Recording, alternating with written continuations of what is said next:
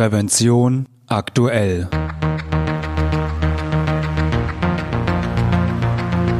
Ihr Podcast für Sicherheit und Gesundheit bei der Arbeit. Herzlich willkommen und hallo. Schön, dass Sie wieder eingeschaltet haben. Am Mikrofon begrüßt Sie Falk Sins. Liebe Hörerinnen und Hörer, Zug um Zug rauscht vorbei. Für Gleisbauer Arbeitsalltag. Dass Sie sich daran gewöhnt haben, macht Ihren Knochenjob nicht ungefährlicher. Eher im Gegenteil. Doch bevor wir die Gleisbaustelle besuchen, erlauben Sie mir noch einen kleinen Hinweis in eigener Sache. Wussten Sie, dass es Prävention aktuell nicht nur als Podcast, sondern auch als gedrucktes und elektronisches Magazin gibt?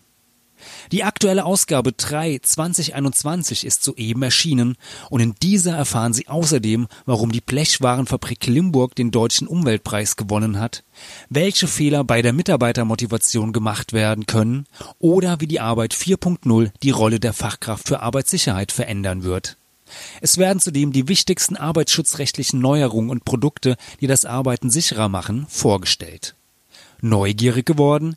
Dann schließen Sie doch ein kostenloses Probeabo ab.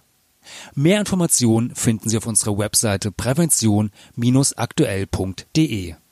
Und nun besuchen wir eine Gleisbaustelle in Pinneberg.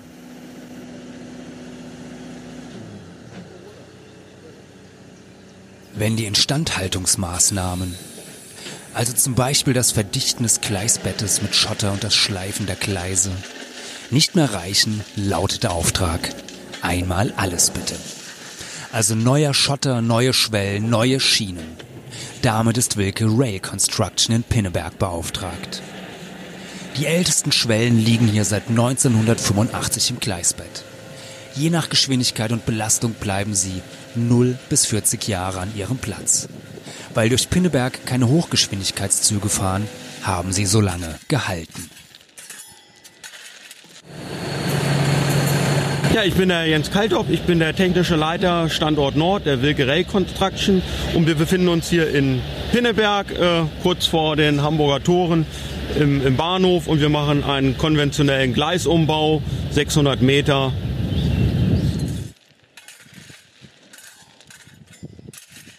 Der Schotter hat sich durch Vibrationen und das Aneinanderreiben der Steine abgenutzt. Das Gleisbett ist versandet. Das merkt man auch beim Fahren. Das Gleis liegt da nicht mehr schön, erklärt Jens Kalthoff von Wilke Rail Construction. Neue Schienen gibt es auch. Die stehen schon am Nachbargleis auf einem Flachwagen bereit. Jede misst 120 Meter. Bevor sie verbaut werden kann, muss das alte Gleisbett aber zuerst zurückgebaut werden.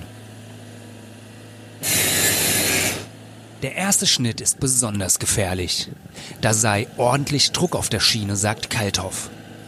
Deswegen nimmt man dafür am besten den Brenner, dessen Flamme sich aus einer Flasche Sauerstoff und einer Flasche Propangas speist und rund 2800 Grad heiß wird. Nach dem ersten Schnitt ist das Gleis entlastet. Man kann es auch mit dem Trennjäger, einer rotierenden Graphitscheibe, schneiden.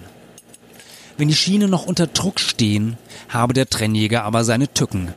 Leicht könne es passieren, dass das Blatt zugedrückt werde und blockiere, sagt Kalthoff. Dann gäbe es einen großen Ruck und die Scheibe bleibe stehen. Ohne Sicherheitsvorrichtung könnte der Arbeiter dadurch nach vorne geschleudert werden. Den Trennjäger freihändig zu benutzen ist deshalb verboten. Ein Metallarm, der an die Schiene geschraubt und in das Trennschleifgerät eingehakt wird, stabilisiert die Führung. Für den ersten Schnitt sei der Brenner trotzdem die sichere Wahl. Bei Wilke darf die Geräte nur benutzen, wer eine Schulung absolviert hat.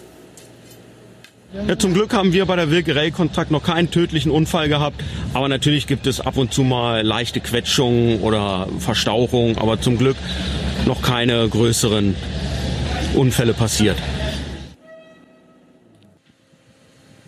In Pinneberg ist der Rückbau erledigt. Mit Hilfe eines Zwei-Wege-Baggers, der sowohl auf der Schiene als auch auf der Straße vorwärts wie rückwärts fahren kann, sind die alten Schienen und Schwellen ein paar Tage zuvor auf Wagen verladen worden. Nun rauscht der Bagger auf Gleis 3 entlang und bringt die neuen Bauteile fürs Gleis. Beim Rückwärtsfahren schaut der Baggerführer, der gleichzeitig ausgebildeter Lokführer sein muss, auf einen Bildschirm, der die Aufnahme seiner Rückfahrkamera überträgt. Alle Gleisbauer und Arbeitszugführer tragen Kleidung in grellem Orange mit aufgenähten Reflektoren, die man mit der Kamera auch in der Dunkelheit gut sieht, sagt Jens Kalthoff und erklärt dann, was sonst noch zur persönlichen Schutzausrüstung, kurz PSA, gehört. Da fangen wir unten an. Das ist auf jeden Fall erstmal der, der Schuh, der Sicherheitsschuh. Dann gibt es äh, auch die Sicherheitshose, je nachdem ist äh, Flammenschutz oder sonst was. Dann gibt es noch die äh, Arbeitsjacke, die dann reflektierend ist, um halt äh, sichtbar zu sein.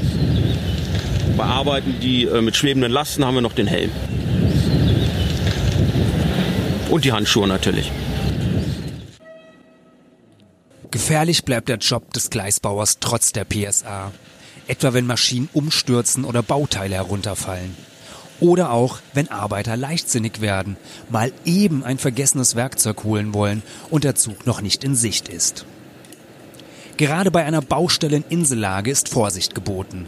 Dann müssen jedes Mal Gleise gesperrt werden, um zur Arbeitsstelle zu gelangen in unmittelbarer Nähe zu befahrenen Gleisen oder wenn Gleise nicht abgesperrt werden können, kommt ein automatisches Warnsystem, kurz ATWS, zum Einsatz. Manchmal werde das Signal dieser Anlage auch überhört, erklärt Kalthoff. Nicht, weil es nicht laut genug wäre, sondern weil man sich irgendwann an das Tröten gewöhne. Die Baustelle in Pinneberg sei laut Kalthoff verhältnismäßig einfach. Die Oberleitungen mit einer Spannung von 15.000 Volt sind in diesem Bereich ausgeschaltet und vom Container zur Baustelle kommen die Arbeiter, ohne ein befahrenes Gleis überqueren zu müssen.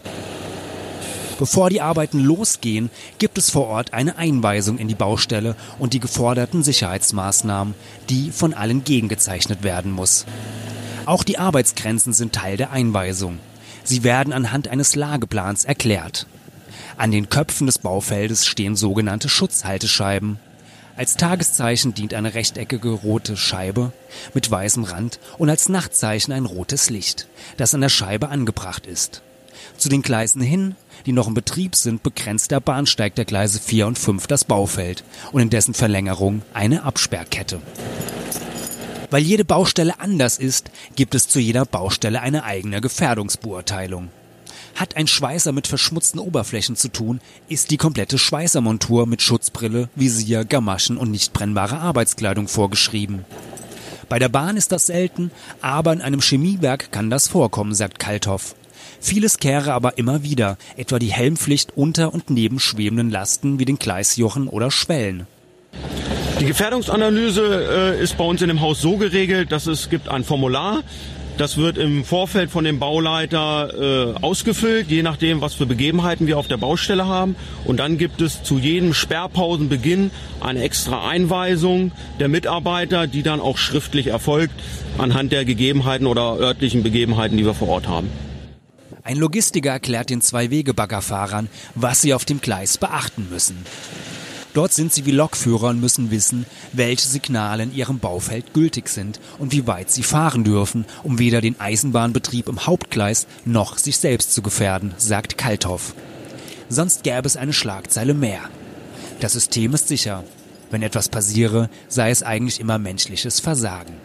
Die größten Gefahren sind erstmal die persönlichen Gefahren, das heißt Quetschungen von Hand, Fuß und Bein oder auch Verstauchung aber neben diesen persönlichen haben wir natürlich auch noch die Gefahren des Eisenbahnbetriebes.